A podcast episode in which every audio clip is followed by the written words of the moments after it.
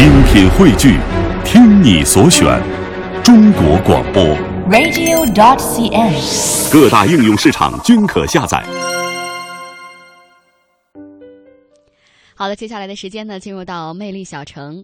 西藏的八廓街又名八角街，位于拉萨市的旧城区，是拉萨著名的转经道和商业中心，比较完整的保存了古城的传统面貌和居住方式。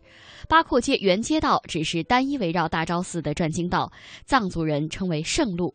八廓街是由八廓东街、八廓西街、八廓南街和八廓北街组成的多边形街道环，周长约一千多米，街内呢岔道比较多，有街巷三十五个。去八廓街呢，有一个地方大家一定要去看一看，那就是马吉阿米酒馆。那八廓街的建筑呢，大多都是白色的，只有八廓街东南角有一幢涂满了黄色颜料的两层小楼，而这里呢，就是大家非常熟悉的仓央嘉措的密宫。那马吉阿米是流传在藏区的一个美丽的传说，意思是圣洁的母亲、纯洁的少女，或者是可以认为是一个美丽的梦。接下来，我们都就到那儿去看一看。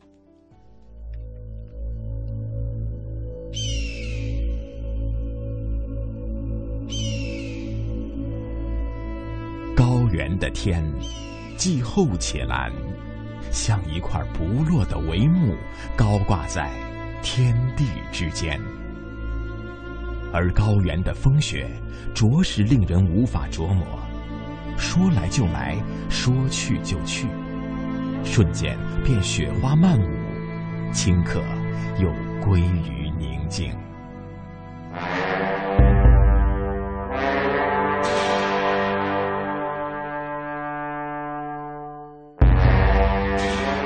拉萨，大昭寺，清晨。每一天的日子总是被诵经声翻开，岁月在五色幡、风马旗、马尼轮之间流动。扣十万个等身长头，是许多藏胞一生的夙愿。朝佛者转经，日复一日，年复一年。就在这条西藏最著名的街道。八廓街上，记录着一千三百年来发生在这条街上的人和事。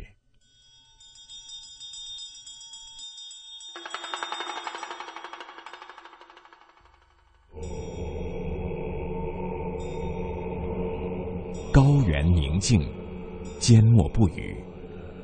如今的八廓街车水马龙，它像一个周而复始的圆，没有起点。也没有终点。按照顺时针方向，你可以随意从某一个点切入，也可以随便在哪个点上离去。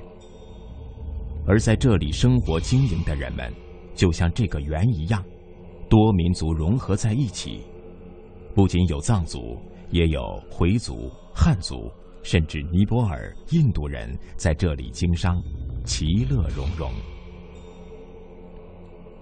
公元七世纪，藏王松赞干布下令在卧塘湖修建大昭寺，同时在湖边修建了四座宫殿。这四座宫殿即为八廓街最后的建筑。千百年来，随着大昭寺宗教地位的抬升，八廓街的面貌发生了较大变化。著名藏学家张小平。你们现在看到的这个八廓街啊，呃，不是原来的这个那个样子。首先呢，就是呃大昭寺那个广场，那个原来是没有广场的。当时为了城市建设的需要，把那个大昭寺前面原来也都是房子，给拆掉，拆掉了给它扩展，成为这么一个广场。当时八廓街呢，是被认为拉萨就是八廓街。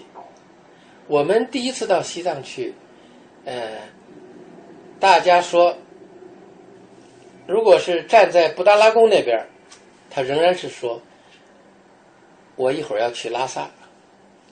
这个去拉萨就是去八廓街。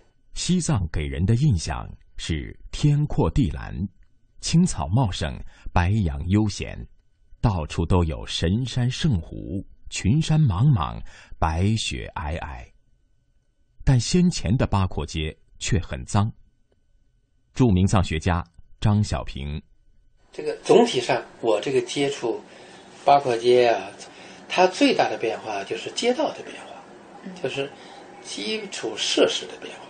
我六三年去的时候，它基本上是一个土路，有一些石头子，下雨很泥泞，刮风是香炉，下雨是墨盒子，那很污浊，所以它也也是就像墨盒子似的，就是那种。这个后来，这个我经历了，他开始铺路，啊，开始呢是铺的石头子儿的路，但是那时候仍然没有卫生设备，没有地下水的一些设施。八廓街的变迁也是西藏的变迁，这种变迁放在历史的长河中是漫长渐变的。而在某一历史时段，仿佛只是一瞬之间。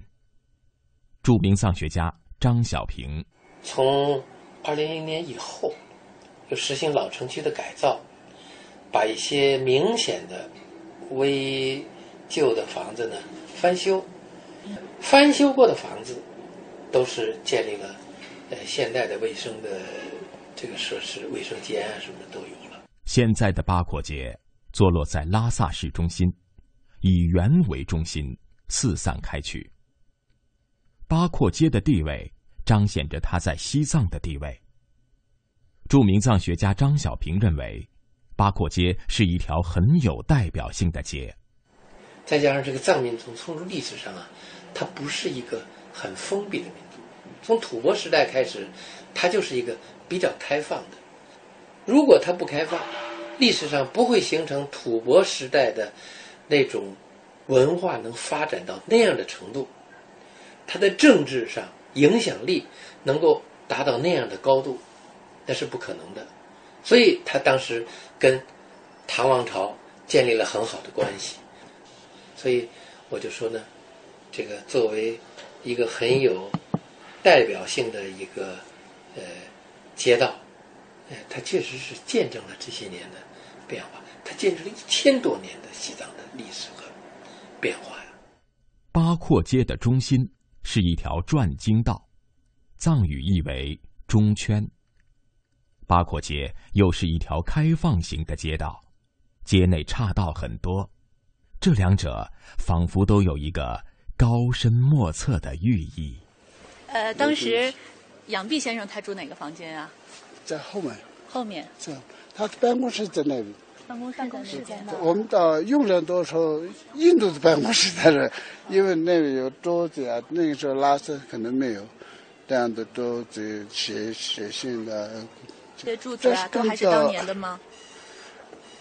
这第二把滚的，七个马跑是这个。这个门还是当年那个门吗？估计都修过了。对，修过。那这些老的这个壁画，就是上面的还是原来的吗？呃，没有，我想大厦是那那要嘛是。当时这个屋子是做什么用的？当时这个是个。对，大是大大大厦这个，不那的马。马棚。马棚就是一般都上。第一层就是下面。底下有。拴马的。哦。哦。拴马。屋子里呢？屋子里是做什么的？现在是接待室了，这个。来，您先请，您慢点，您小心啊。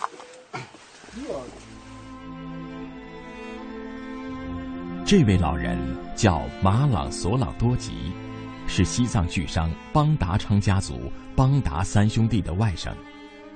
说到邦达昌，在西藏历史中占据着举足轻重的位置。一九一零年。西藏地方政府与清中央政府发生冲突，十三世达赖喇嘛逃亡印度。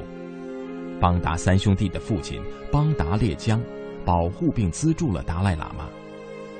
达赖喇嘛返藏后，为回报邦达列江，给予其亚东总管的封号，并授权其家族独家经营全藏的羊毛和贵重药品，使其家族成为地方豪门。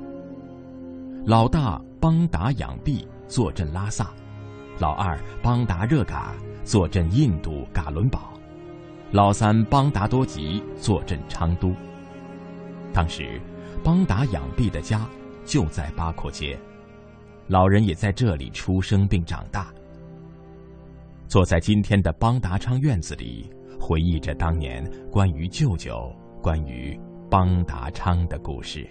邦达仓在八廓街是不是最富有的一个家庭了？当时做什么呢？主要做生意，在印度跟西藏的羊毛，因为差差不多都是垄断的。说话的还有一位是三兄弟中的弟弟邦达多吉的小儿子贡旦。哪一年那是大概？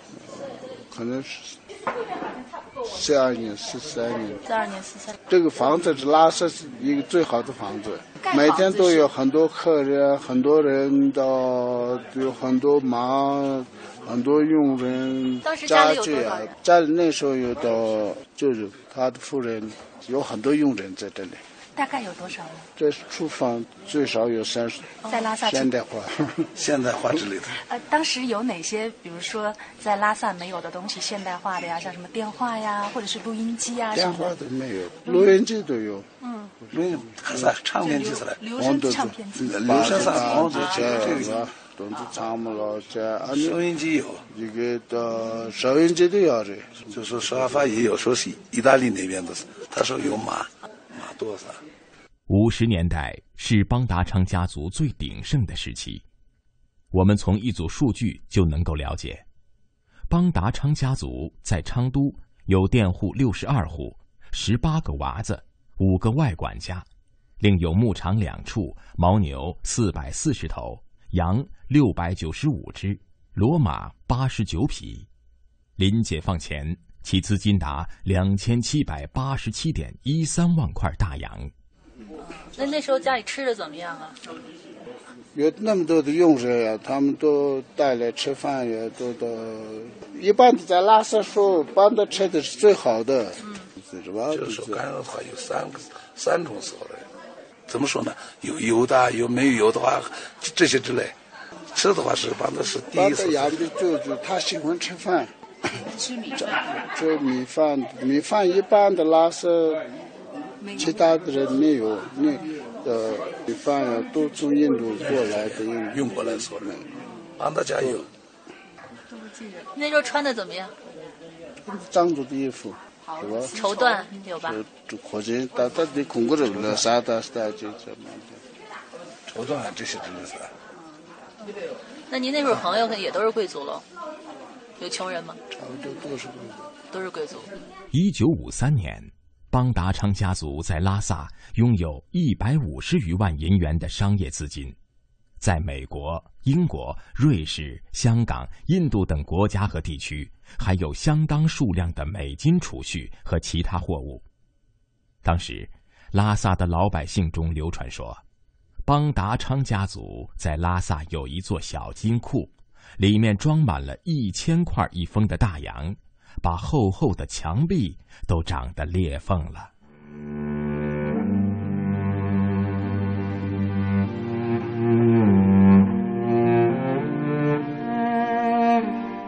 高原上的羊三三两两，邦达昌家族富甲一方。虽然八廓街贵族云集，但那时远非天堂。著名藏学家张小平回忆起上世纪六十年代刚去拉萨的情景时说：“拉萨街道非常脏，所有的角落都是大小便，那是臭气熏天。最近这些年呢，逐渐的，呃，有变化，后来变成柏油路。柏油路它有弱点，就是这个夏天温度高，它容易变形，所以后来呢。”他就给修成了石头的路，就是十条路，经历了大概至少有六七次，六七次这种路面的这种变迁。当然，这种变迁当然越变越好了。